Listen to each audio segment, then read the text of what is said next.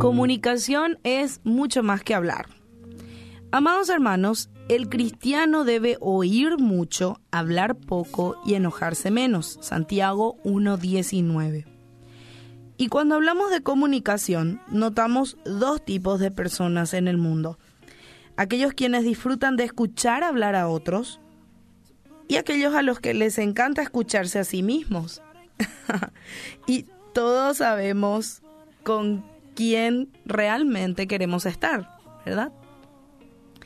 Las destrezas de una buena comunicación comienzan con saber escuchar.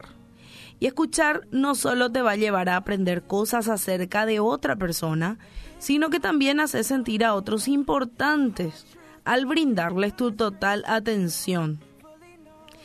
Y, por supuesto, tu objetivo puede ser ayudar a otros a ser buenos oidores haciendo toda la charla vos mismo realmente, ¿verdad?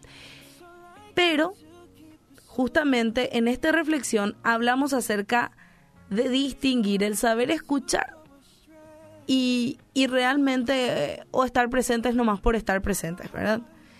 Sabemos escuchar realmente, escuchar y oír no son la misma cosa.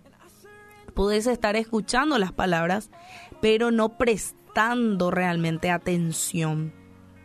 Y bueno, hay un consejito. Es justamente entender que cada conversación es importante. Así como cada persona es importante y necesita ser oída y necesita ser escuchada.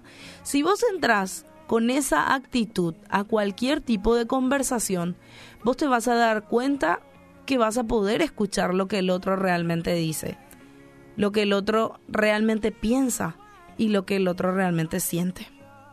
Entonces, empezar a saber escuchar es justamente entrar con una actitud a la conversación de entender que la otra persona es importante y todo lo que diga, lo referente a su vida, lo que vaya a compartir, es realmente importante para esa persona. Entonces, haz lo mejor que puedas para prestar atención. Trata de que cada conversación sea realmente bien pensada. ¿Y cómo te digo eso? Vos presta atención. Ponete en el lugar del otro. ¿Te gustaría que te escuchen lo que estás diciendo?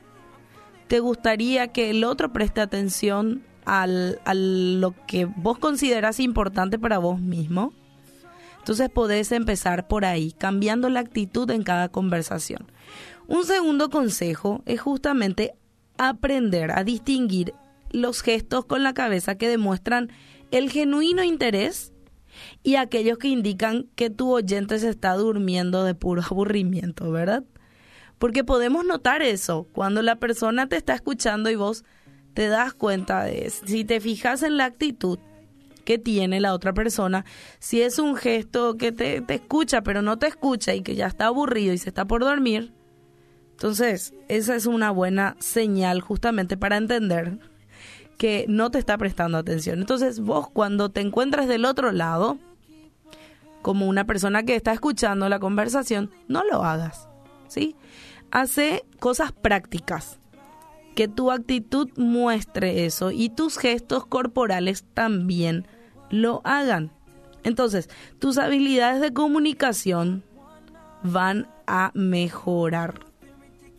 Y no vayas a dejar de comer, conversar tampoco. No es sentarte y escuchar y no decir nada. No. Pero es saber utilizar las palabras. ¿Sí? Y utilizar pocas palabras y también las mejores. Entonces, evitar los extremos de no brindar halagos y de caer en chismes ofensivos. Porque también eh, de repente puede ser el tipo de conversación que te toque. Así que esa es otra forma de comunicación no verbal que es extremadamente efectiva. Utilizar pocas palabras, ¿sí? Y utilizar las importantes. Entonces, esa es otra forma de comunicación, como te mencionaba. Cuando suceda que alguien haya hecho algo bueno por vos, otro tipo de comunicación no verbal, es escribirle una nota de agradecimiento. ¿Cuántos hemos hecho eso? Escribirle una nota de ánimo. Justamente es otra forma también de conversar y de hablar con la otra persona. Es otra forma de decirle, sos importante para mí.